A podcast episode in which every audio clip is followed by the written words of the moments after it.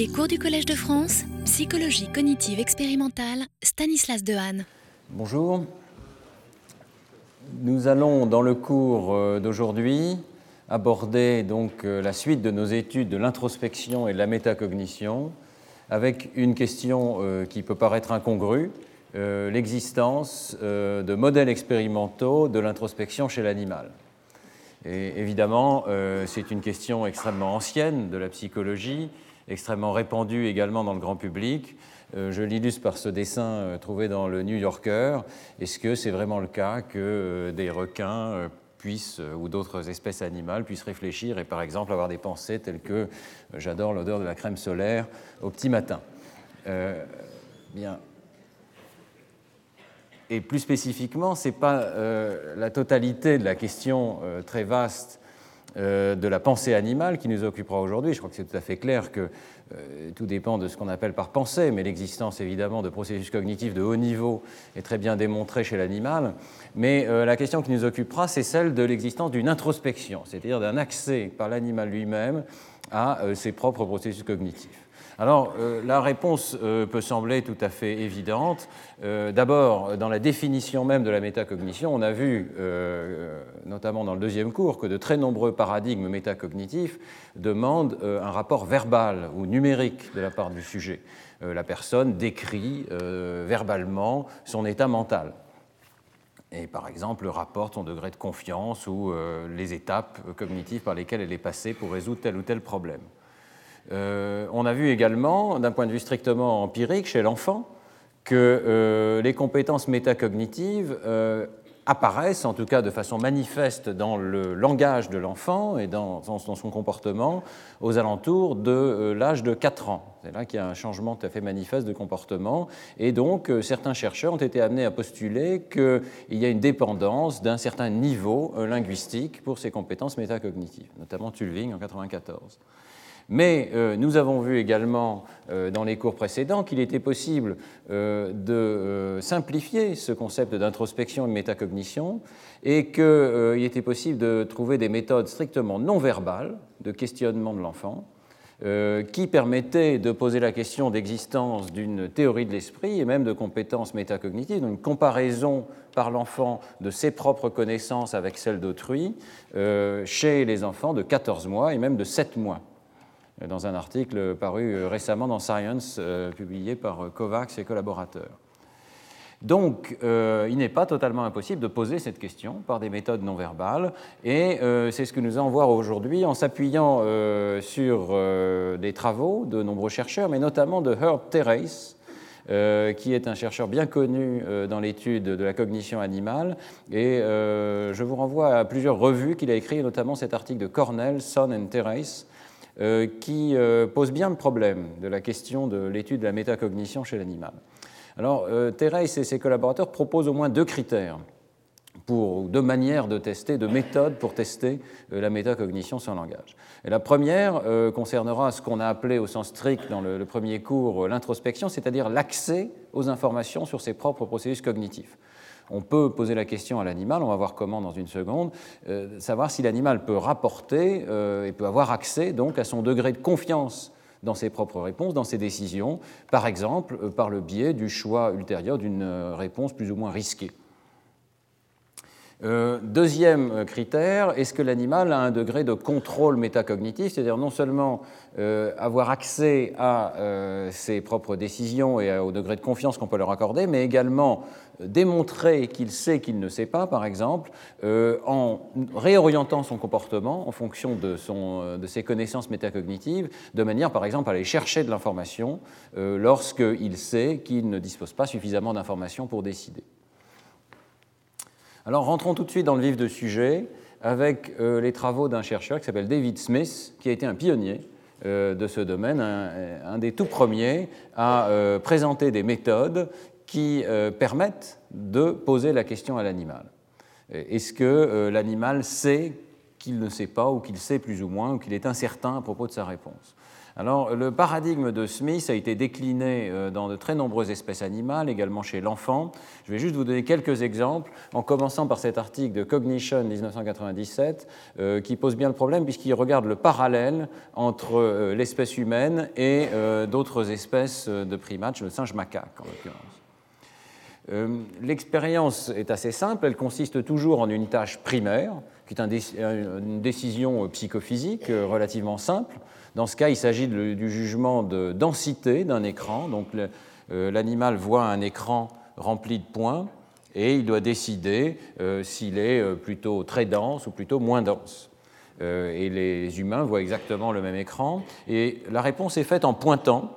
On, fixe ici et on peut pointer soit vers l'écran pour dire c'est lui qui est le plus dense, soit vers la lettre S qui est euh, un symbole tout simplement qui signifie euh, sparse en anglais, et donc qui veut dire que euh, la densité est en dessous du seuil qui est fixé dans l'expérience. Donc il s'agit ici d'un jugement psychophysique tout à fait normal de type 1, mais il y a également une astuce supplémentaire qui permet une mesure métacognitive, c'est l'existence d'une troisième touche qui est introduite après l'entraînement de la personne ou de l'animal dans la tâche primaire et euh, la personne ou l'animal va découvrir que lorsqu'on appuie sur cette troisième touche, eh bien, euh, en quelque sorte, on échappe au jugement euh, primaire, on reçoit une récompense modeste mais fixe. En fait, dans cette expérience, ce qui se passe, c'est que l'écran disparaît, il y a un petit peu de délai, et puis on reçoit un essai extrêmement facile où on est sûr d'avoir la bonne réponse. Donc, euh, appuyer sur cette touche, en quelque sorte, permet d'éviter de, répondre à la tâche primaire et, au prix d'un certain délai, euh, d'obtenir une récompense modeste mais fixe. Alors, euh, l'idée, euh, c'est que de cette manière, euh, la personne ou l'animal peut manifester son degré d'incertitude, donc son manque de confiance en soi. Une stratégie rationnelle consisterait à appuyer sur cette touche uniquement lorsqu'on n'est pas certain du choix primaire. Si on est certain du choix primaire, on peut obtenir un renforcement immédiat maximal en répondant avec l'une des deux réponses primaires, mais la troisième réponse permet en quelque sorte d'y échapper eh bien, euh, les résultats montrent que c'est exactement ce que font à la fois les humains et euh, surtout les singes macaques dans cette expérience. Donc ici, vous voyez euh, la densité du stimulus primaire sur l'axe des X et en vertical la proportion des différentes réponses. Alors, comme d'habitude, il y a un effet de distance, c'est-à-dire que vous voyez que les réponses éparses s'écroulent et les réponses denses montent en fonction de la densité des stimuli. Mais ce qui est particulier à cette expérience, c'est la présence donc de ce troisième euh, jeu de réponses. Et vous voyez que euh, l'animal, comme euh, l'humain ici, utilise la troisième réponse de manière appropriée, à bon escient, pour les essais qui sont difficiles, qui sont précisément les essais qui sont situés dans la zone d'incertitude où il y a une hésitation et des erreurs sur le choix de la réponse primaire. Bon, c'est une euh, situation euh, qui est euh, intéressante et qui est éminemment réplicable. Alors, Smith a abordé cette tâche avec de très nombreuses espèces animales. Je vous montre un deuxième exemple, le dauphin. Euh, ce n'est certainement pas très facile de réaliser ce genre de tâche chez le dauphin, mais euh, donc euh, le jugement a été réalisé. Alors, il s'agit pas nécessaire, on n'est pas obligé de choisir toujours la même tâche primaire, et en l'occurrence, il a été plus facile, pour des raisons expérimentales, de choisir un jugement de son. C'est pour vous montrer la variété des expériences qui sont disponibles ici. exactement la même idée. donc l'animal doit juger de façon primaire la hauteur tonale d'un son. Euh, plus haut ou plus bas que 2100 Hz. Et puis, euh, il dispose d'une troisième touche, euh, une manette, sur laquelle il peut appuyer pour refuser l'essai, entre guillemets, et recevoir alors systématiquement un essai facile. En toutes ces expériences, bon, il y a une série d'astuces, si l'on peut dire, qui sont assez complexes, qui permettent d'éviter que l'animal choisisse toujours, toujours cette réponse-là. Hein. Donc, en général, ce qui se passe, c'est que plus il choisit cette réponse-là, plus le délai qu'il devra attendre avant de recevoir sa récompense fixe euh, va être long. Donc il apprend qu'il ne doit pas utiliser cette touche en permanence, mais uniquement de façon, euh, disons, appropriée, à bon escient. Alors, on s'aperçoit effectivement que dans cette situation, même un dauphin est capable à la fois de discriminer les stimuli et lorsqu'on s'approche de la zone de difficulté, donc les sons qui sont proches de 2100 Hz, d'utiliser la troisième touche, la touche de la réponse incertaine, pour donc éviter de devoir répondre à la tâche primaire. Donc vous voyez ici, la courbe bleue correspond à la proportion de réponses d'évitement, d'échappement, euh, qui a un pic exactement à l'endroit où l'animal éprouve des difficultés à choisir entre euh, la réponse le son est élevé ou le son est bas. Euh, il y a même une troisième euh, indication ici euh, qui est intéressante, c'est la proportion de réponses d'hésitation. Alors ça devient très anthropomorphique, mais les chercheurs décrivent que lorsqu'il est dans cette zone d'incertitude, l'animal se met à nager lentement, il secoue la tête, et ces, réponses, si on les quantifie, surviennent précisément au moment où il y a ces discriminations difficiles à faire. Bien, je ne sais pas si vous êtes convaincu par ces expériences mais euh, elles ont, ça fait, ces expériences de David Smith se sont étagées sur une quinzaine d'années et elles n'ont pas convaincu la communauté scientifique. Alors pourquoi est-ce qu'elles n'ont pas convaincu? Eh bien, euh, parce que euh, si vous regardez ces courbes, tout simplement, par exemple celle du singe macaque ici, eh bien, on pourrait dire tout simplement que l'animal a appris trois réponses. il n'est pas du tout évident que la troisième réponse que nous qualifions de réponse d'incertitude. Et effectivement, les humains dans cette tâche, si on leur pose la question, ils disent oui, j'ai utilisé cette touche quand je n'étais pas certain de ma réponse primaire, etc. Eh bien, il n'est pas du tout certain que euh, le profil de réponse des singes ou des dauphins euh, traduise la même introspection. Il se peut tout simplement que l'animal ait appris à catégoriser le continuum et à euh, vérifier expérimentalement qu'il obtient un renforcement, une récompense maximale en donnant ses réponses à trois pics hein, euh, par rapport au continuum des stimuli qui lui est présenté. Autrement dit, il pourrait tout à fait s'agir d'une catégorisation euh, à trois niveaux au lieu d'une catégorisation à deux niveaux, sans que la réponse euh, d'échappement soit différente de la réponse primaire liée à la tâche elle-même. Et euh, il y a eu des modélisations qui ont été faites par des sceptiques, euh, notamment issus des recherches sur le conditionnement animal, qui ont montré qu'effectivement, d'un point de vue strictement objectif, si on cherche à maximiser son renforcement, sa récompense moyenne, eh bien, euh, on a tout à fait avantage à utiliser cette forme de réponse. Et donc, n'importe quel algorithme sans introspection, un algorithme, je dirais, primaire qui associe les stimuli aux réponses et qui cherche à maximiser la récompense, euh, doit euh, suivre ce pattern de réponse. Donc une tâche intéressante, mais ambiguë. Alors euh, la question, c'est comment est-ce qu'on pourrait la rendre moins ambiguë? Et euh, dans cet article de Terrace Son euh, en 2009, il y a une revue euh, des résultats empiriques dans le domaine de l'introspection. Vous voyez qu'il y a beaucoup d'articles de Smith et ses collaborateurs, mais il y, en a également pas mal d'autres. Et Terrace Son, vous allez voir, propose d'utiliser plusieurs critères supplémentaires pour décider s'il y a métacognition chez l'animal. il critique sévèrement la plupart des articles qui ont été publiés en les mettant dans cette catégorie 1 qui est la catégorie des articles ambigus, euh, parce que le jugement qui est proposé à l'animal est toujours immédiat au moment où les stimuli sont présentés. Il y a le choix entre ces trois euh, touches possibles, par exemple, dans le paradigme de Smith. Et donc, euh, on pourrait dire qu'il s'agit d'un jugement à trois catégories ou d'un jugement à deux catégories.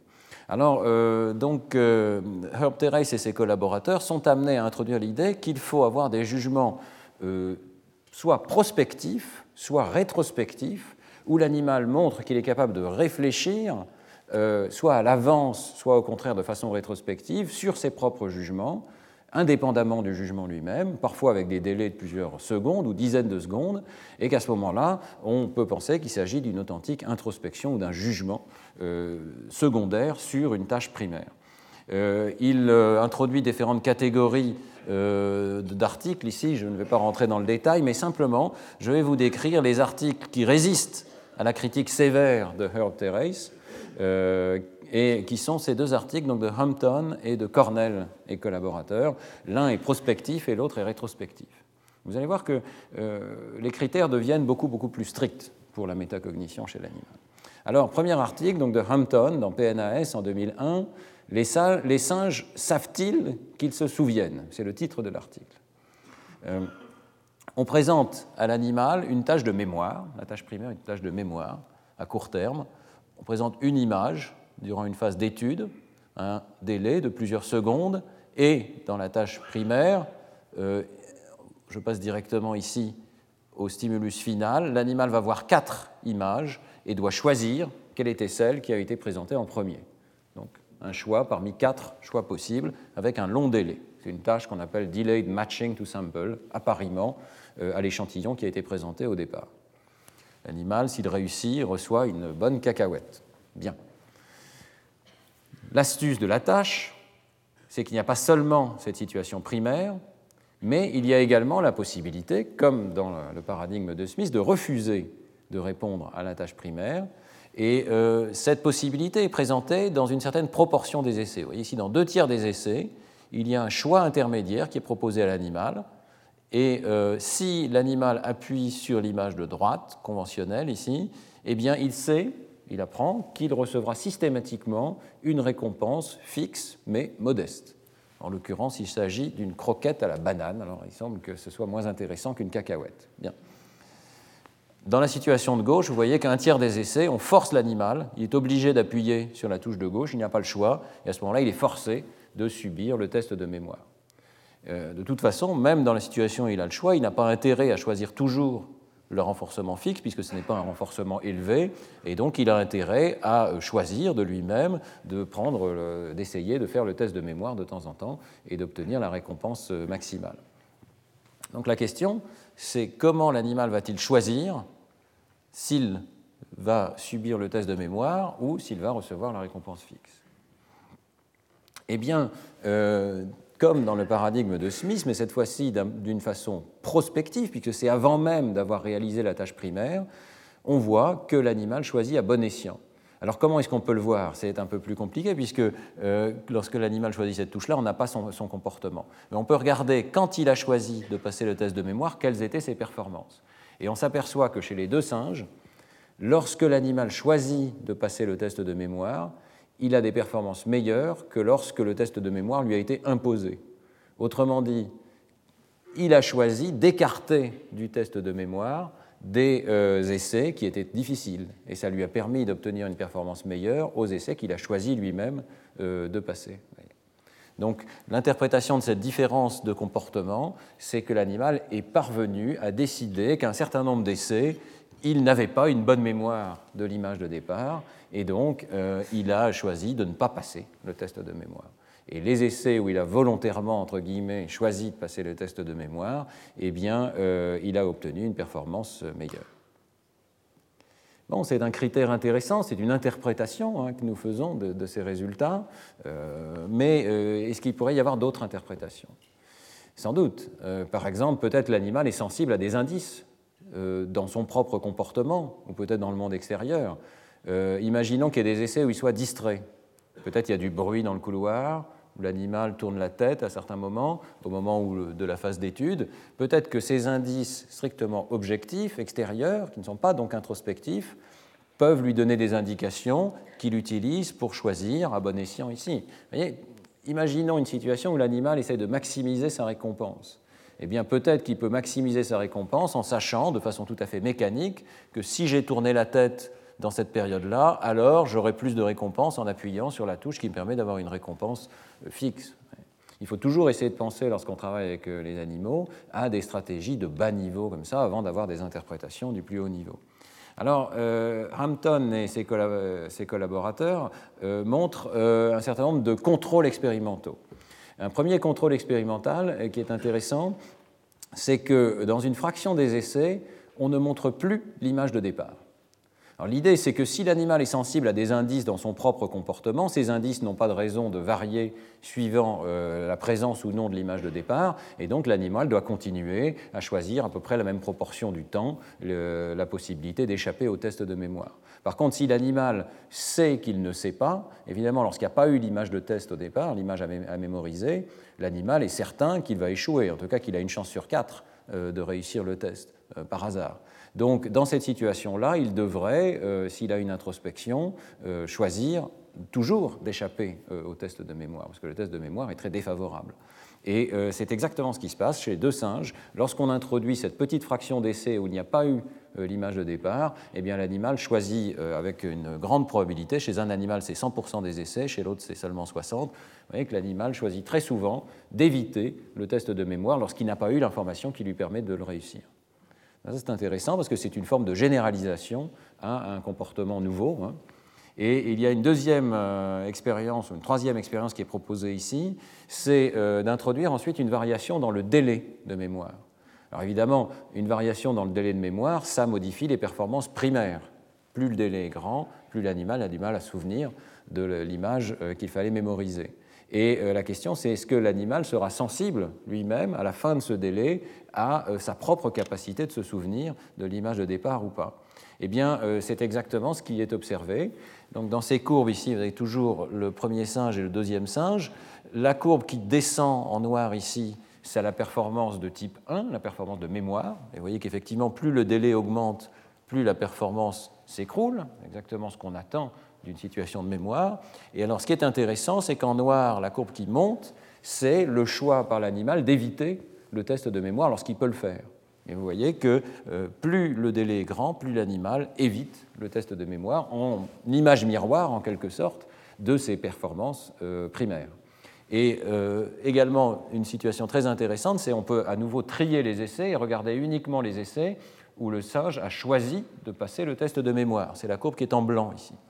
Et vous voyez que les essais où le singe a choisi le test de mémoire, eh il a une performance meilleure, et notamment au délai long ici, que lorsqu'il n'a pas choisi de passer le test de mémoire. Donc une fois de plus, les essais qu'il a choisis ont été choisis à bon escient, en quelque sorte. Il a choisi de ne passer le test que lorsque, en fait, il le réussit mieux que d'habitude. Il est parvenu, d'une certaine manière, à écarter euh, les essais difficiles avec euh, cette euh, touche d'évitement de la tâche. Vous voyez qu'il y a un des singes qui réussit quand même beaucoup moins bien hein, que l'autre. ça commence à devenir convaincant parce qu'il y a une forme de généralisation du comportement à des situations nouvelles où il n'est pas évident que l'animal dispose d'indices autres que euh, ce qu'on appellerait, nous, l'introspection. Deuxième article, qui est également assez convaincant, qui est paru dans Psychological Science en 2007 par Cornell, Son et euh, c'est cette fois-ci une expérience rétrospective.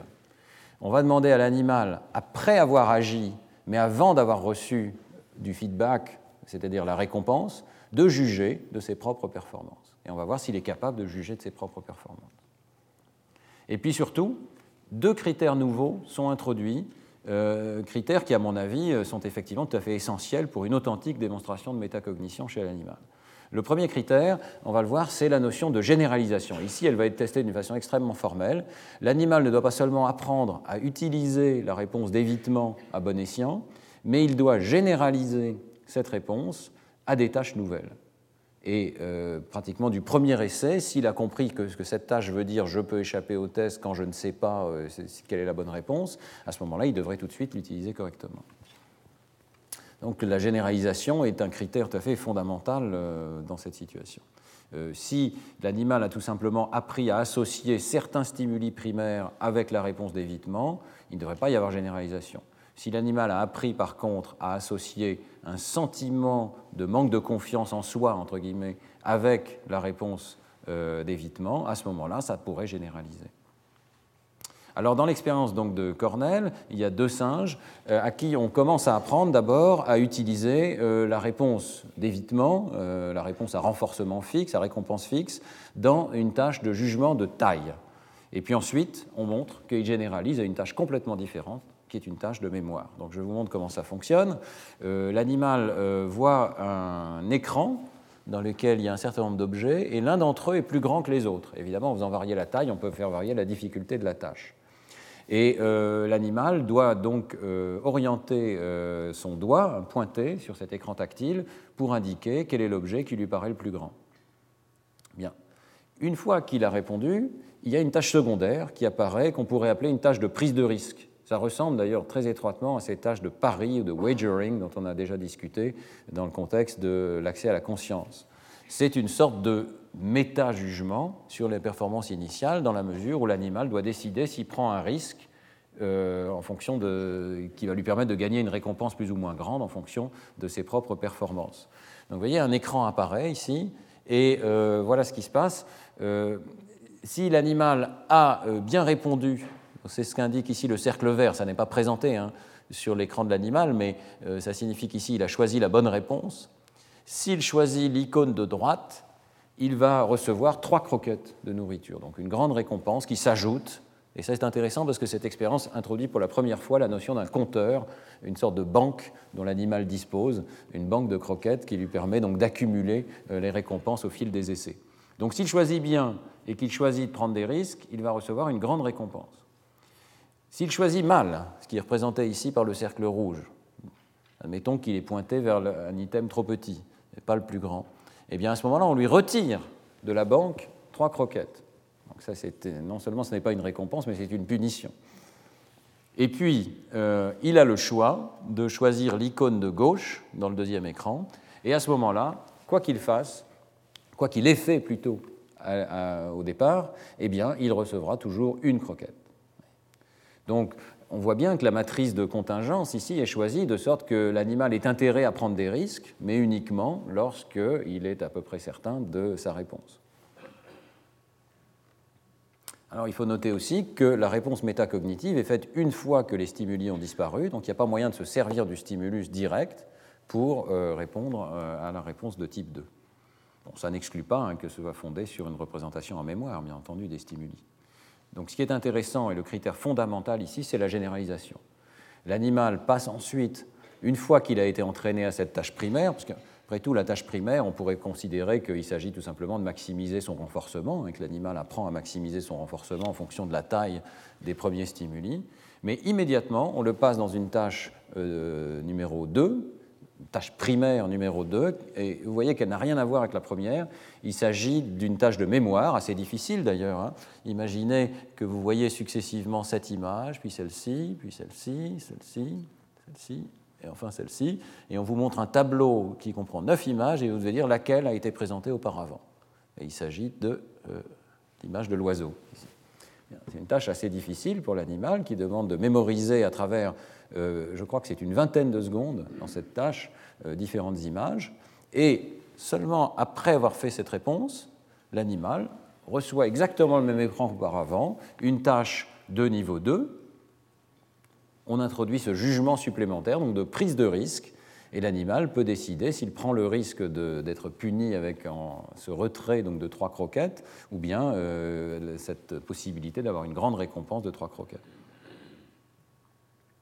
Alors, euh, les résultats peuvent être, dans la mesure où c'est maintenant rétrospectif, vous voyez, euh, les résultats peuvent être quantifiés en regardant simplement la corrélation entre les choix de l'animal sur la tâche 2 et les choix euh, corrects ou non de l'animal sur la tâche 1.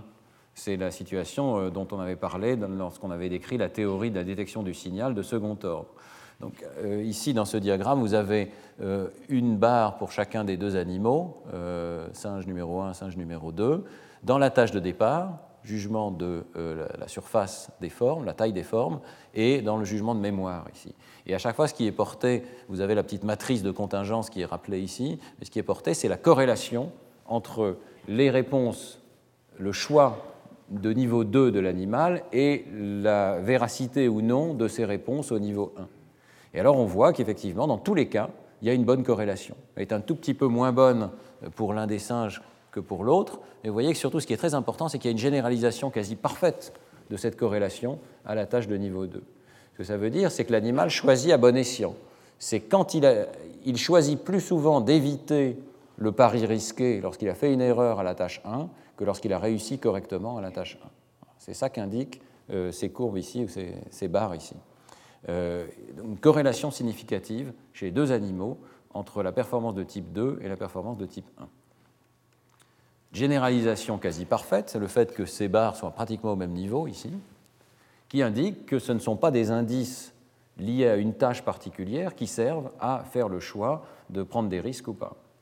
Et euh, d'autres euh, indices expérimentaux permettent de penser que l'animal n'utilise pas euh, des euh, indices élémentaires autres que ce qu'on pourrait appeler son introspection.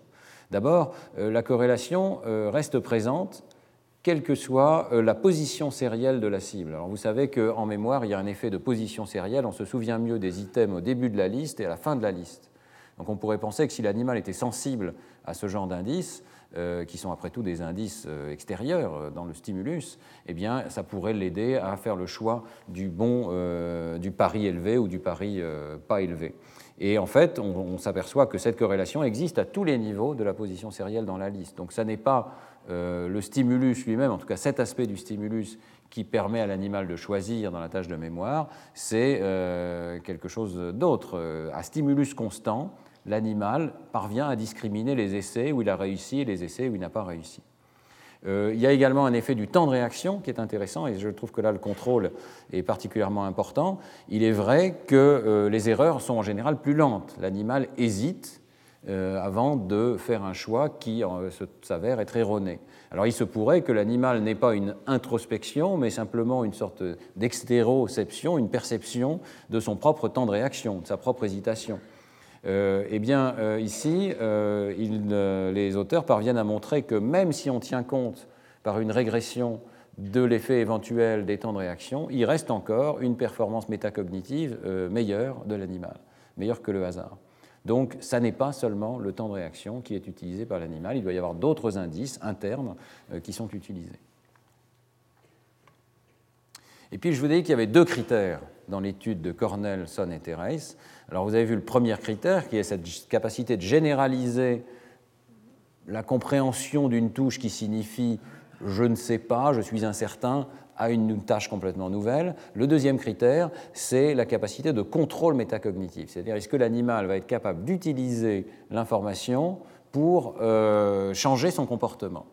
Euh, par exemple, aller rechercher des informations nouvelles chez l'être humain, euh, lorsque nous savons que nous ne savons pas, par exemple dans une situation d'étude chez les étudiants, eh bien, euh, on va aller chercher de l'information, soit en demandant au professeur, soit en allant à la bibliothèque, soit en allant consulter des ouvrages sur Internet, parce que savoir qu'on ne sait pas, ça permet de modifier son comportement, ce qu'on appelle le contrôle métacognitif eh bien, est-ce que l'animal est capable de faire des choses de ce type-là? Alors, euh, Thérèse euh, passe en revue les rares expériences qui ont porté sur cette question, et euh, notamment, il y a un certain nombre d'expériences qui rapportent que si les animaux ont vu quelqu'un cacher de la nourriture, ils vont directement à l'endroit approprié, alors que s'ils n'ont pas vu quelqu'un cacher de la nourriture, ils se mettent à chercher.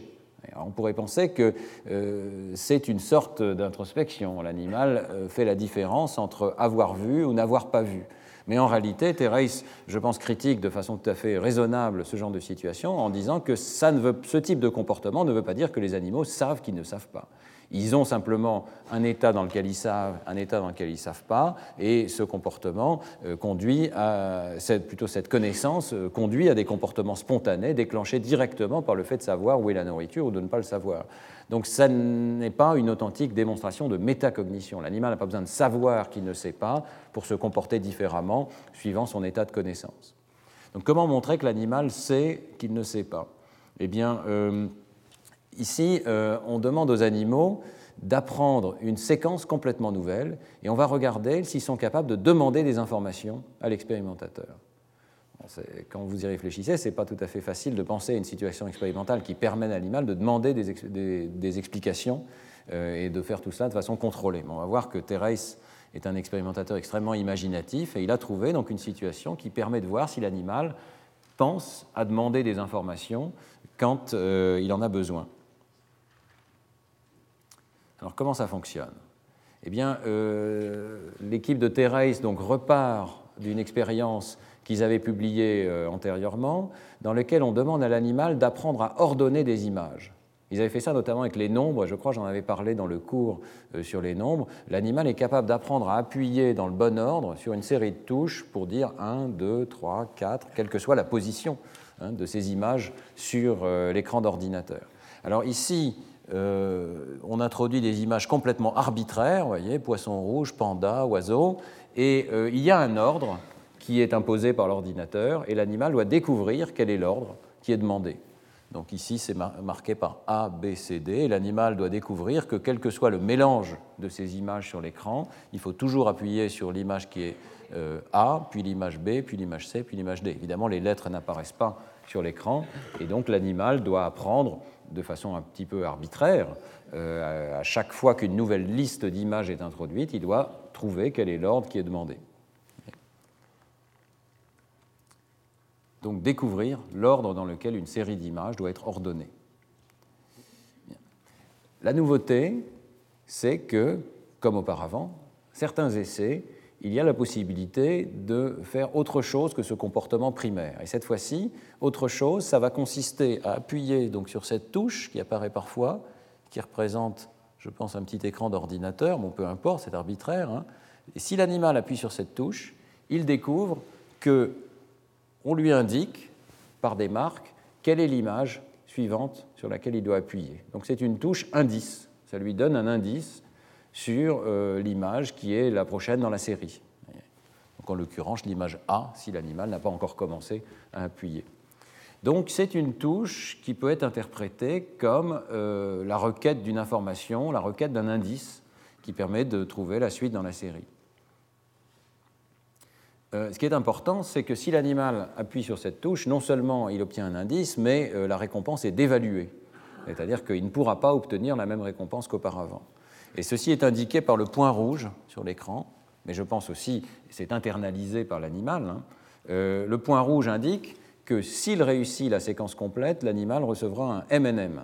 Vous voyez que les récompenses varient, mais ce sont toujours des choses délicieuses. Et par contre, s'il choisit euh, d'avoir appel à l'indice, dès qu'il a appuyé au moins une fois sur la touche indice, à ce moment-là, le point rouge disparaît et la récompense ne sera malheureusement qu'une croquette à la banane. Eh bien, euh, on s'aperçoit que euh, l'animal utilise, comme auparavant, la touche indice à bon escient. Il le fait lorsque, objectivement, il ne connaît pas encore la suite de la séquence. Alors on peut le voir de différentes manières. Vous voyez qu'ici, en fonction des jours successifs d'apprentissage de la même séquence d'images, bien entendu, euh, la performance primaire augmente, c'est la courbe noire ici, et exactement en parallèle, là, euh, le choix d'avoir un indice diminue. Donc cet effet miroir, comme tout à l'heure, euh, permet de penser que l'animal utilise la touche à bon escient. Cette corrélation négative entre le choix d'avoir un indice et la performance primaire existe dès le départ, dès qu'on introduit une nouvelle liste. Voyez. Euh, si on introduit une nouvelle liste, l'animal revient à euh, un choix fréquent de la touche d'indice c'est ce qu'on voit ici. Et dès que la liste devient familière, et même si on mélange ces listes au cours d'un essai d'un jour donné, eh l'animal discrimine les listes qu'il connaît des listes qu'il ne connaît pas, et il utilise plus souvent la touche indice pour les listes qu'il ne connaît pas que pour les listes qu'il connaît. Euh, cette corrélation existe euh, à l'intérieur de chacune des listes, hein, c'est-à-dire qu'il y a certaines listes pour des raisons qu'on ne connaît pas, qui sont faciles pour l'animal, et d'autres qui sont plus difficiles pour l'animal. Et on peut montrer que l'animal les discrimine effectivement par l'utilisation de cette, euh, touche indice. Voilà. Donc euh, cette, indication euh, est quand même tout à fait intéressante, puisque pour la première fois, hein, on peut montrer que l'animal est capable non seulement d'avoir accès à une certaine information sur ses performances, mais de l'utiliser dans une stratégie euh, qui, est, nouvelle, qui dépasse simple, le simple fait d'écarter, comme dans les expériences de Smith et, les autres, euh, le test. Il ne suffit pas simplement ici d'écarter le fait de se faire tester, il faut euh, aller plus loin et aller chercher de l'information activement. Et c'est la toute, toute, première expérience de ce, de ce type.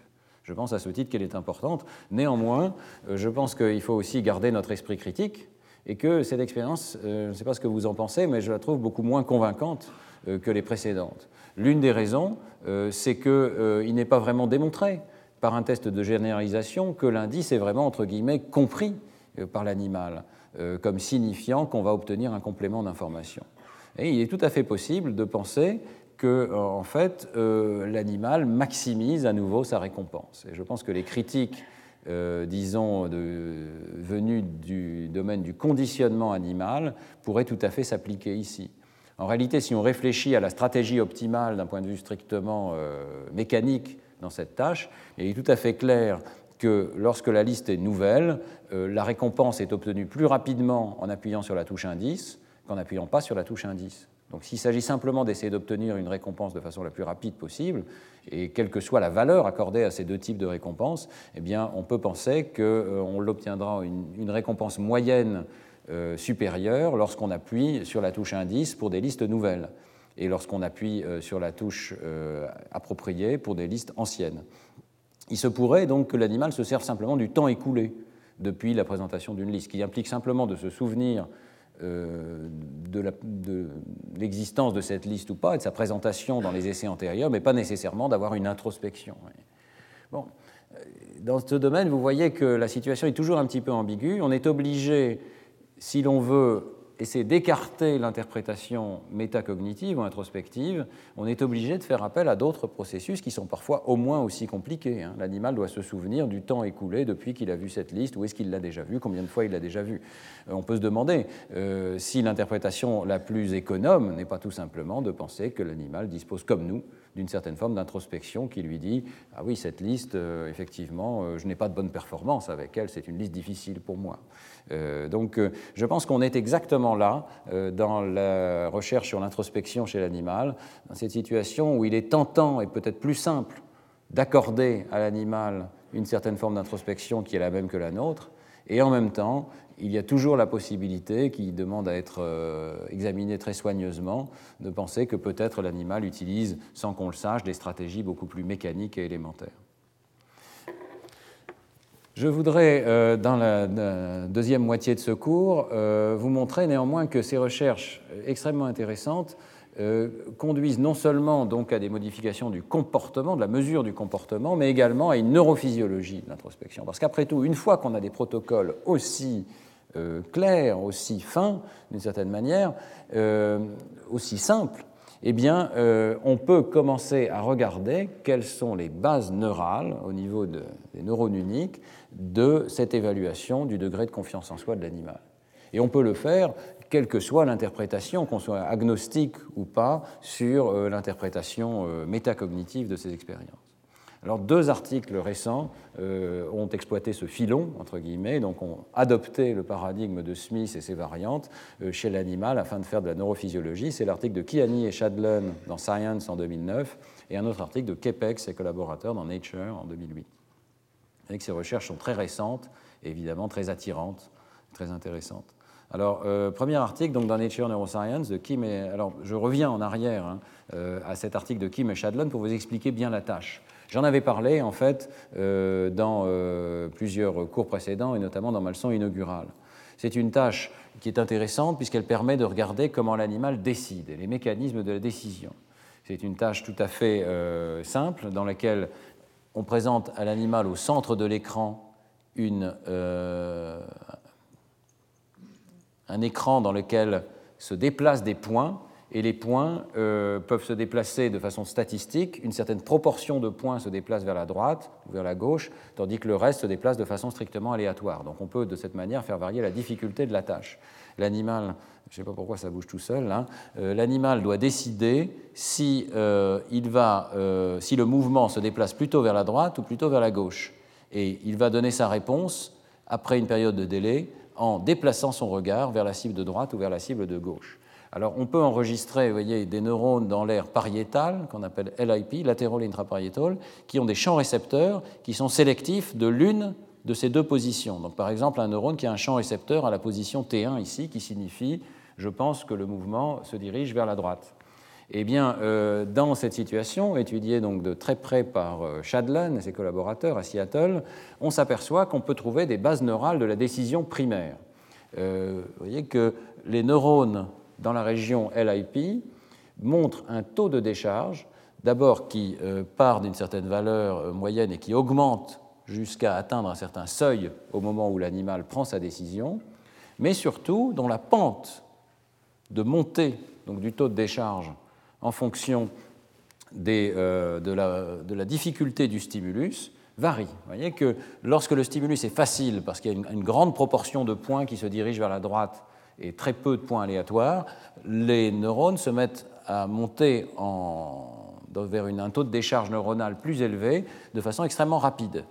Et plus le stimulus est difficile, plus euh, la pente du taux de décharge en fonction du temps devient basse, voyez, plus euh, la montée des neurones se fait lentement.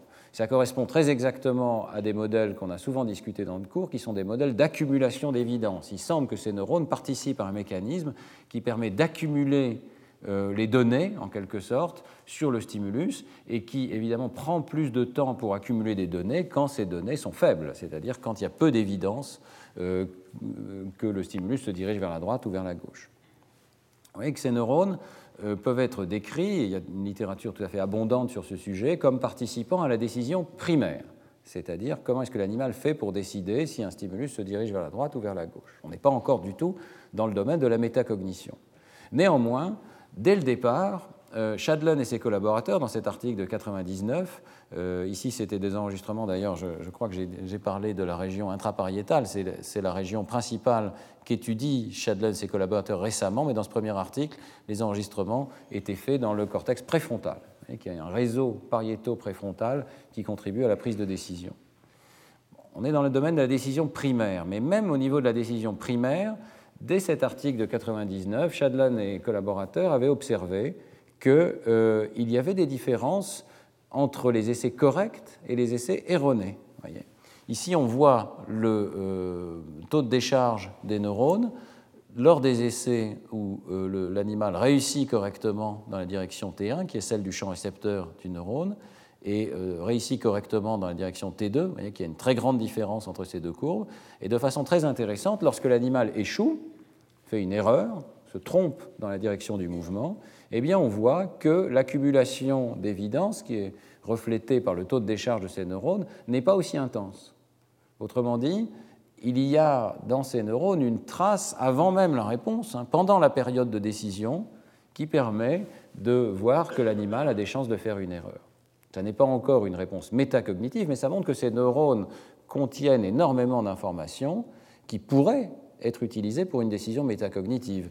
Et en particulier, euh, si on regardait tout simplement la différence d'activité entre une population de neurones qui code pour la décision T1 et une population de neurones qui code pour la décision T2, eh bien la différence de ces deux accumulateurs donnerait euh, une valeur qui indique, euh, de façon statistique, s'il y a une certaine probabilité de faire une erreur ou pas. Vous voyez que quand la différence est grande, il y a de bonnes chances que la réponse soit correcte, et quand la différence est petite, il y a de bonnes chances que la réponse soit erronée. Et ceci à la fois du point de vue du stimulus, mais même un stimulus constant. En fait, c'est un mécanisme qui a été proposé par Vickers euh, depuis euh, fort longtemps, c'est un psychologue. Hein.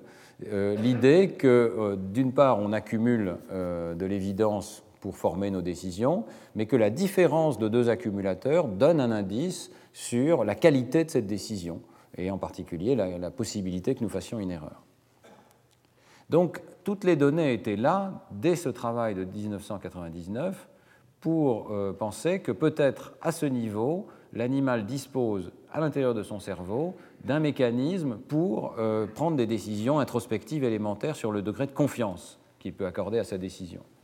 Et ça rejoint tout à fait ce que j'ai dit, je pense, dans le deuxième cours, le deuxième ou troisième cours, c'est que euh, toute prise de décision s'accompagne d'informations sur la confiance que l'on peut accorder à cette prise de décision. Le même mécanisme permet à la fois de prendre une décision et de juger de la confiance. Alors, dans cet article donc plus récent de Kiani et Shadlen, eh bien, euh, les auteurs examinent une, tâche, cette fois-ci strictement métacognitive, et qui ressemble beaucoup à celle euh, donc, euh, de David Smith. il demande à l'animal de faire cette décision primaire de jugement de la direction du mouvement des points, et dans certains essais, c'est la seule tâche qui est possible. C'est exactement la même tâche qu'auparavant. Mais dans d'autres essais, il y a un ingrédient nouveau, c'est qu'avant d'avoir pris sa décision, l'animal est toujours en train de fixer ici. Euh, une troisième cible apparaît sur l'écran, ils appellent le sure target, la, cible certaine. ce que ça signifie, c'est que si l'animal choisit d'aller fixer cette cible-là, il aura une récompense fixe, mais euh, moindre. Et s'il choisit de prendre le risque euh, d'aller vers euh, l'une des deux cibles de départ, eh bien, il aura une grande récompense s'il réussit, pas de récompense du tout s'il échoue. Donc le choix par l'animal d'aller fixer la cible numéro 3 peut être interprété, comme auparavant, comme une sorte de refus de répondre à la tâche principale euh, qui indiquerait que l'animal est incertain ou n'a pas confiance en lui, si on peut dire. Quelles sont les indications que c'est bien ce que fait l'animal? Eh bien, comme auparavant, mais cette fois-ci d'un point de vue qui, sur le plan de la psychophysique, est tout à fait remarquable entre les mains de, Mike Shadlen, on voit que les choix par l'animal d'aller voir, d'aller choisir donc cette troisième touche, donc d'échapper à la tâche principale, ces choix sont extraordinairement rationnels et appropriés vis-à-vis de sa performance à la tâche principale. Donc vous voyez ici, simplement du point de vue du stimulus, vous avez la durée du stimulus de départ et vous avez la proportion de points qui se déplacent effectivement dans une direction euh, qui indique à l'animal quelle est la bonne réponse. Vous voyez que plus le stimulus est euh, dense en points qui se déplacent dans la bonne direction, donc plus la réponse est facile pour l'animal, moins l'animal va choisir euh, d'aller euh, appuyer sur la troisième réponse, donc d'éviter la tâche, de refuser de répondre. Et qu'au contraire, c'est uniquement dans les essais difficiles ici qu'il y a une grande proportion euh, d'appui qui indique donc de refuser de répondre à la tâche primaire. Et vous voyez également qu'il y a une prise en compte du délai.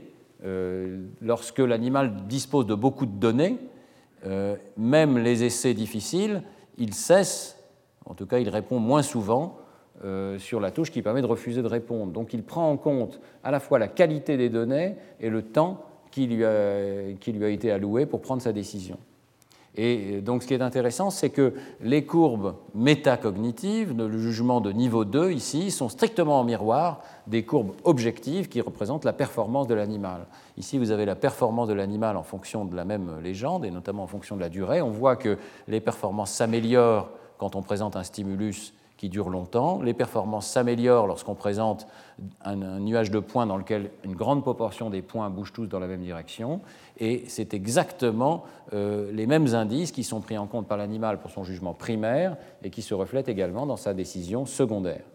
Mais il y a plus que ça, il n'y a pas seulement la prise en compte de la qualité du stimulus, puisque même un stimulus constant, vous voyez que lorsque l'animal choisit de refuser de répondre, pardon, lorsque l'animal choisit plutôt de répondre à la tâche primaire, ce sont les points qui sont ici en noir. Vous voyez qu'il a une performance systématiquement meilleure que lorsqu'on le force à répondre à la tâche primaire. Donc c'est comme tout à l'heure, les essais qu'il a choisi d'éviter sont des essais où ses performances baissent. Les essais où il a choisi euh, volontairement, entre guillemets, de répondre à la tâche primaire sont des essais où les performances sont bien meilleures. Donc il a, euh, choisi à bon escient, entre guillemets. La performance, euh, donc ça c'est ce que je viens de décrire, euh, même à stimulus identique, on peut donc montrer que l'animal a écarté des essais où il se jugeait correctement, incapable de répondre correctement. Donc le méta-jugement était approprié euh, et l'animal en quelque sorte indiquait qu'il savait qu'il ne savait pas. Alors une fois établi ce comportement, qui est tout à fait semblable à celui observé par Thérèse, Cornell et David Smith, on peut aller regarder ce qui se passe au niveau neuronal. Et là, c'est très intéressant. On s'aperçoit donc, si on enregistre des neurones euh, dans la région LIP qui codent pour, qui ont une préférence donc pour l'une des deux réponses primaires qui sont disponibles à l'animal, on s'aperçoit que lorsque l'animal n'a pas l'option de refuser, eh bien, on retrouve évidemment le même euh, pattern que dans les articles antérieurs de l'équipe de Mike Shadlan. Mais lorsque l'animal a l'option de refuser, eh bien, on s'aperçoit que les essais où il refuse de répondre euh, sont précisément des essais où l'accumulation d'évidence qui se reflète par le taux de décharge des neurones ici ne s'est pas passée d'une façon euh, aussi euh, discriminative que dans les autres types d'essais. Vous voyez que la courbe continue ici représente les cas où l'animal a choisi volontairement, toujours entre guillemets, de répondre à la tâche primaire, et on a une forte discrimination entre la réponse 1 et la réponse 2.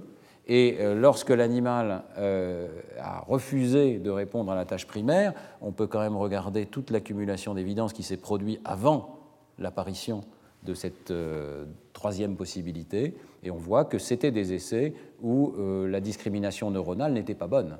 Il n'y avait pas un signal neuronal aussi bon dans ces essais-là que dans les essais où l'animal choisit de répondre. Ce qui est intéressant, donc, euh, euh, c'est que ces neurones reflètent la décision à venir, mais reflètent aussi la confiance que l'animal accorde à cette réponse par cette euh, proportion de choix de la troisième réponse. Et ceci, vous voyez, avant même l'appui, plutôt la présentation sur l'écran de cette troisième cible. Donc l'animal ne sait même pas encore qu'il va peut-être avoir la possibilité d'éviter le choix, mais il y a déjà un calcul qui se reflète dans le taux de décharge de ces neurones. Alors, euh, on pourrait penser, euh, et c'est un contrôle important, que la courbe du milieu est simplement une sorte de mixture des deux états extrêmes. Et euh, ici, les auteurs montrent que ce n'est pas le cas parce que la variance de la courbe du milieu est plus faible qu'elle ne serait s'il s'agissait d'une mixture des deux états extrêmes. Donc c'est vraiment un troisième état particulier dans lequel l'accumulateur primaire n'a pas eu toute l'information nécessaire et l'animal détecte apparemment cela, en tout cas il dispose d'un signal neuronal qui corrèle avec ses réponses pour la troisième touche. Il y a beaucoup d'autres analyses qui sont présentées dans cet article, il y en a une qui est particulièrement importante, c'est celle qui montre que euh, cette différence dans les taux de décharge neuronale ne vient pas du stimulus. Même un stimulus constant, quand on présente plusieurs fois le même stimulus, il y a une fluctuation dans les taux de décharge neuronale d'essai en essai, eh bien, la, différence euh, observée au niveau neuronal est prédictive euh, du choix de l'animal d'éviter ou au contraire d'accepter de répondre à la tâche primaire. Plus l'accumulateur neuronal a des taux de décharge euh, élevés, euh, oui, je pense que la, corrélation est dans le sens inverse ici. Donc, plus c'est la différence. Hein. plus la différence est faible, euh, plus l'animal va choisir d'opter pour l'évitement de la réponse. il y a également une contribution de la vitesse d'accumulation euh, dans cet accumulateur neuronal. Donc il y a à la fois le, taux absolu de décharge et la pente euh, de l'accumulateur qui contribue à la décision, euh, qui corrèle plutôt avec la décision de l'animal. Alors les auteurs parviennent à un modèle de ces réponses qui est assez intéressant. Ils montrent que l'animal a intérêt à prendre en compte à la fois le temps écoulé et évidemment l'état de son accumulateur interne. c'est ce qu'on voit sur ce diagramme ici. C'est une analyse strictement théorique ici, qui permet de voir que si l'animal donc dispose de cette mesure interne, l'état de son accumulateur en faveur d'une décision ou de, la, seconde décision, euh, et donc si vous imaginez qu'ici c'est l'état de l'accumulateur verticalement, qu'ici c'est le temps écoulé, évidemment il va y avoir à chaque essai une petite marche aléatoire de cet accumulateur, et euh, la théorie montre qu'on euh, a intérêt à décliner l'option d'éviter de répondre lorsque l'état de l'accumulateur s'est fortement écarté de zéro ici, donc lorsqu'on a une grande certitude sur sa décision primaire, et qu'au contraire on a intérêt à opter pour l'alternative qui conduit à un renforcement fixe, lorsqu'on est à l'intérieur de cette zone ici d'incertitude où l'accumulateur ne s'est pas suffisamment écarté euh, du, zéro. Hein, je ne sais pas si vous vous souvenez de la théorie euh, du choix de second ordre que j'avais euh, décrite au moment du cours numéro 3, je crois, mais on retrouve exactement cette situation-là. Si on prend une tranche temporelle ici, l'animal prend sa décision, vous voyez qu'il y a une zone au milieu où il a intérêt à euh, dire qu'il ne sait pas, il a intérêt à choisir la troisième réponse, et puis il y a des zones sur les deux côtés où l'animal a intérêt à essayer de répondre à la tâche primaire. Alors si on adopte ce modèle, on s'aperçoit qu'on peut reproduire la totalité euh, des données que je viens de vous présenter. Donc c'est intéressant, ça veut dire qu'il y a un mécanisme tout à fait élémentaire qui consiste à regarder l'état de l'accumulateur interne et à décider sur la base de la différence de l'accumulateur votant pour la réponse 1 et pour la réponse 2 si euh, on va opter pour la réponse 3 ou pas. Si la différence est grande, je ne vais pas opter pour la réponse 3. Si la différence est petite, je vais opter pour la réponse 3. Ce simple mécanisme permet de comprendre ce que font les animaux et de décrire en, très grand détail toutes les données qui ont été présentées. Alors, euh, avec les auteurs, on peut dire euh, c'est euh, peut-être qu'on n'a pas besoin du concept de métacognition. Finalement, c'est une sorte de réduction de l'introspection de l'animal à un mécanisme neuronal tout à fait élémentaire. Les auteurs penchent plutôt pour cet aspect éliminativiste. On a envie d'éliminer le concept d'introspection et de le remplacer par euh, ce concept simplement d'un état d'accumulateur qui permet de prendre des décisions. Mais il me semble personnellement que euh, ce n'est pas nécessaire d'adopter ce point de vue et qu'après tout, ici, on a une implémentation d'un mécanisme élémentaire d'introspection. Et ce n'est pas parce qu'on a une implémentation que le concept s'évanouit pour autant. Euh, je trouve qu'on a ici toutes les démonstrations que les animaux sont capables de prendre des décisions euh, qu'on appellerait, nous, introspectives, et on commence à voir un mécanisme par lequel ils sont capables de le faire. Je termine par un point qui est intéressant ici dans cette expérience, euh, c'est qu'on peut aussi regarder les neurones qui ont des champs récepteurs, vous voyez, qui est représenté par cette zone grise ici, qui correspond à euh, la troisième touche, donc le troisième choix qui est, qui est rendu disponible à l'animal. C'est intéressant parce que ça permet de tester directement euh, l'hypothèse du conditionnement opérant dont on a parlé plusieurs fois au cours de ce cours, euh, c'est-à-dire est-ce que cette troisième touche est comme les deux autres après tout? Est-ce qu'il y a un accumulateur pour cette troisième touche et est-ce que l'animal la considère au même titre que les deux autres? Eh bien, on s'aperçoit que ce n'est pas du tout le cas. Il n'y a absolument aucun changement de décharge neuronale des neurones qui code pour cette troisième position avant, euh, lorsqu'elle n'est pas présentée du tout, et même avant euh, que euh, cette position soit présentée. Donc, ça n'est pas le cas qu'il y a trois réponses depuis le départ pour l'animal et que l'animal considère les trois réponses de façon équivalente.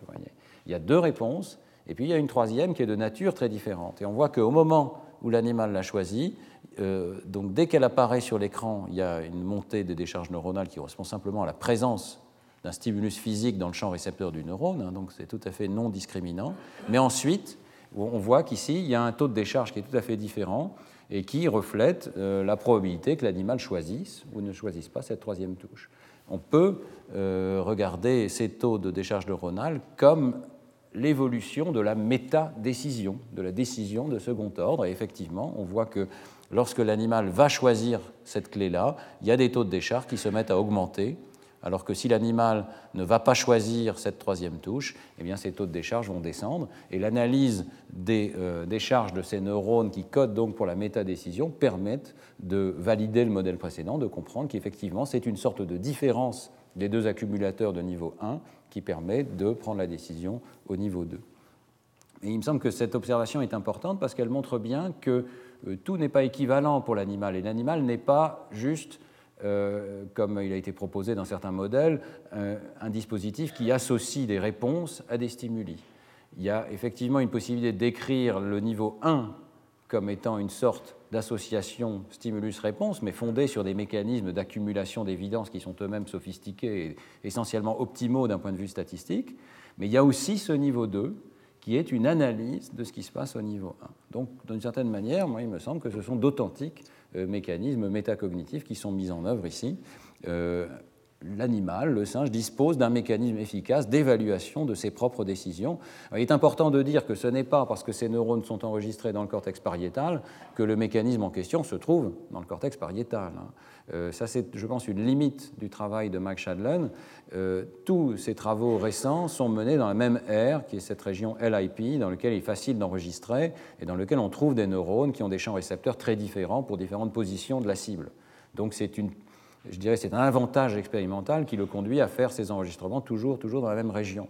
Mais la limite, c'est que ça ne permet pas d'étudier l'ensemble du circuit, et il est très probable, et il est d'accord là-dessus, euh, il est très probable que l'origine de la décision métacognitive soit euh, ailleurs dans le circuit, et peut-être, on verra la semaine prochaine, euh, probablement dans le cortex préfrontal. Donc on ne peut pas interpréter ces enregistrements comme localisant les mécanismes métacognitifs, mais on peut les interpréter comme montrant effectivement un mécanisme bien particulier qui permet de euh, réaliser des jugements métacognitifs. Dans les cinq dernières minutes, je vais vous présenter rapidement euh, ce travail euh, numéro 2, qui en fait était paru juste un petit peu avant, avec l'équipe de Zach Meinen, qui montre un petit peu la même chose au niveau neuronal dans le cortex orbitofrontal chez le rat. Euh, avec une situation donc euh, très euh, simplifiée, puisque le rat n'a pas des comportements aussi sophistiqués, mais vous voyez, il peut choisir de mettre son nez dans différents endroits, et donc ici on lui demande d'échantillonner une odeur et ensuite de décider si c'est plutôt l'odeur A ou l'odeur B. Donc là, là encore, on peut manipuler la difficulté de la tâche en faisant varier la proportion dans le mélange ici de l'odeur A ou de l'odeur B, exactement comme on faisait varier la proportion de points qui bougent vers la droite ou vers la gauche dans la tâche avec le singe. C'est quand même remarquable qu'on puisse faire ce genre de choses chez le rat, mais là c'est juste la tâche primaire. Euh, on va voir qu'il y a aussi une tâche secondaire dans un instant, je vais y venir, mais simplement en enregistrant les enregistrements neuronaux dans le cortex orbitofrontal, les auteurs ont fait une observation qui est quand même très intéressante, c'est qu'ils trouvent des neurones euh, dont le taux de décharge varie systématiquement en fonction de la difficulté de la tâche de niveau 1. Donc vous avez ici euh, des neurones qui ont un taux de décharge faible quand la tâche est facile, c'est-à-dire que les proportions sont 100% d'une odeur et 0% de l'autre. Et les neurones augmentent, c'est un neurone particulier ici, on voit que le taux de décharge est plus élevé lorsque les proportions sont euh, beaucoup plus proches de 50-50. vous voyez que ça peut être quantifié, et ce neurone a un pic de décharge pour les situations difficiles, où la proportion est difficile. Ça peut être également euh, ici indiqué en fonction de la réussite à la tâche primaire. Vous voyez que le taux de décharge du neurone semble maximal lorsque la, réussite est faible. Et on trouve en fait certains neurones qui ont des pics pour la zone centrale de difficulté et d'autres neurones qui ont des pics pour les situations faciles. Donc il y a deux sortes de neurones, ceux qui euh, pourraient peut-être anticiper les erreurs ou les situations difficiles et ceux au contraire qui codent pour les situations euh, faciles. Euh, alors, ce qui est intéressant dans l'analyse de Kepex, il ne s'arrête pas là, ce n'est pas juste que finalement il y a certains stimuli qui conduisent à des décharges des neurones, mais même à stimulus constant, lorsque l'animal fait une erreur ou lorsqu'il répond correctement, ces neurones déchargent de façon différente.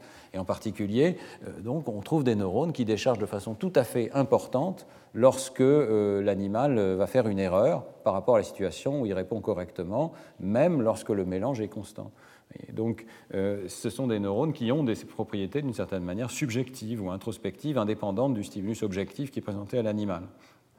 Et euh, l'analyse qui est faite par Kepex et collaborateurs montre euh, que ces réponses neuronales ne peuvent pas vraiment s'expliquer par le stimulus ou même par l'histoire récente des associations entre stimulus et réponse. il faut vraiment prendre en compte ce qui se passe à l'essai individuel et la probabilité que l'animal fasse ou pas une erreur. Donc euh, je passe sur la théorie, mais essentiellement c'est le même genre de théorie que celle qui est proposée par Shadlin et collaborateurs. Euh, on pense que l'animal calcule la différence entre les indices qu'il a reçus et le critère qu'il utilise pour faire la, réponse primaire, et cette différence, exactement euh, comme dans le modèle précédent, permet d'estimer si on a des chances de se tromper ou pas. Si cette différence est grande, je suis loin de mon critère, ça veut dire que j'ai beaucoup d'évidence et donc j'ai beaucoup de chances de répondre correctement. Et euh, si euh, cette différence est petite, ça veut dire que j'ai beaucoup de chances de me tromper. Eh bien, les neurones du cortex orbitofrontal du rat semblent coder pour cette quantité-là, la différence par rapport à mon critère. Donc une information de niveau 2, une information qui dit quel est euh, le degré de certitude qui est attaché à ma décision de niveau 1 si ça s'arrêtait là, je pense qu'on ne serait pas certain qu'il s'agit d'un codage métacognitif chez le rat, mais il y a également euh, la démonstration comportementale que l'animal est capable d'utiliser cette information. Et ça, c'est assez amusant. On donne au rat la possibilité euh, de redémarrer l'essai. C'est-à-dire que l'animal est allé voir dans le choix A, mais euh, il a la possibilité de revenir de lui-même au centre pour passer à l'essai suivant. Et euh, dans cette situation, on ne lui donne pas tout de suite le renforcement. Il y a une période d'attente de l'ordre de 2, 3, 4 secondes qui est variable avant que l'animal sache si le choix qu'il a fait, qui est le choix A ou le choix B, est le bon ou pas. Donc dans cette situation, euh, il peut être dans l'intérêt de l'animal, s'il sait qu'il a mal répondu ou s'il sait qu'il a de fortes chances qu'il a mal répondu, il peut être dans l'intérêt de l'animal de revenir tout de suite au centre et d'avoir l'essai suivant. Ça ressemble un petit peu à cette troisième touche qui permet d'éviter finalement de savoir les conséquences de ses actes. Eh bien, euh, on s'aperçoit que l'animal choisit ce retour à la case centrale spontanément, avant même d'avoir reçu le renforcement, avant même de savoir si sa réponse était correcte ou pas. L'animal choisit de revenir au centre beaucoup plus souvent lors des essais où il a fait une erreur que lors des essais où il répond correctement. Et euh, il le fait avec une courbe qui est presque exactement celle des décharges neuronales de son cortex orbitofrontal. Donc, euh, ce que ça veut dire, c'est que euh, l'animal n'a pas besoin d'attendre la récompense. Il semble que ce mécanisme, évidemment, on est dans le cortex orbitofrontal, c'est une région qui s'intéresse à la récompense. Il semble que ce mécanisme permette à l'animal d'anticiper la récompense, et ceci essai par essai en fonction de son propre état interne, et de choisir que finalement, ça ne vaut pas le coup d'attendre une récompense qui ne va peut-être pas venir. Je vais donc revenir euh, au centre. Donc, c'est une situation qui montre l'intelligence quand même de, de ces rats qui font je pense, un jugement de niveau 2. ce jugement de niveau 2 peut être réduit au jugement d'une simple différence entre deux accumulateurs, mais ce n'est pas parce qu'on peut le réduire à un mécanisme relativement simple qu'il ne s'agit pas, après tout, d'un jugement euh, introspectif. Alors, euh, j'en viens à mes conclusions. Je pense que, euh, comme on l'a dit, hein, dès qu'il y a décision, il y a estimation de l'incertitude associée à cette décision, dans un mécanisme de type bayésien. Et dans, euh, dans ce contexte, il n'est pas étonnant que de très nombreuses espèces animales qui disposent d'un mécanisme de décision quasi optimal de type bayésien disposent également de ce que fournit ce mécanisme spontanément, c'est-à-dire une estimation de l'incertitude attachée à la décision. Je trouve plus impressionnant le fait qu'on trouve maintenant des paradigmes qui permettent de voir que les animaux utilisent cette estimation de l'incertitude pour modifier leur comportement. Ça veut dire que la boucle est complète. N'est pas juste la présence d'informations au niveau neuronal dans le cerveau de l'animal, mais également la possibilité d'utiliser efficacement cette information. Et on a vu que la, la, situation de généralisation en particulier suggère que les animaux sont capables de véritables jugements de second ordre. Alors la seule chose, la seule question qui reste ouverte, c'est euh, celle de l'entraînement de l'animal. Toutes ces expériences sont faites évidemment en laboratoire, avec des animaux qui sont hyper entraînés sur des tâches. Certes, on peut tester de la généralisation, mais on peut se demander si ce n'est pas quand même l'entraînement qui a euh, en quelque sorte inculqué à l'animal une sorte de compétence métacognitive euh, j'en profite pour euh, vous montrer un petit dessin de Gary Larson, qui est, toujours très sympathique, dans lequel on voit euh, ce chien qui a visiblement qui est un, génie, hein, parce que c'est un chien parlant, et il passe à la radio, ou à la télévision plutôt, et le présentateur lui dit, alors dites-nous Rex, depuis combien de temps vous êtes un chien parlant? Et on voit que Rex, en fait, se contente de lire les réponses que lui donne la personne qui l'a entraîné. Je ne sais pas si ça ne veut pas dire qu'il est quand même pas un peu intelligent, mais en tout cas, j'utilise ce diagramme d'abord pour faire rire un petit peu à la fin d'un cours difficile, mais aussi parce que je pense que c'est un point important, c'est qu'il n'y a pas, à ma connaissance, d'approche éthologique de cette question. Il faudrait, euh, en principe, compléter ces études en laboratoire par des études chez l'animal dans la vie sauvage, qui pourraient montrer, euh, mais par des méthodes qui restent à déterminer, que l'animal utilise effectivement cette connaissance de niveau 2, le fait qu'il sache qu'il ne sait pas, euh, pour modifier son comportement. C'est chez un animal qui ne soit pas entraîné du tout. Et à ma connaissance, euh, pour l'instant, en tout cas, je, n'ai pas connaissance de, de, tels travaux. Voilà, je vous remercie euh, de votre attention. Retrouvez tous les contenus du Collège de France sur www.colège-2-france.fr.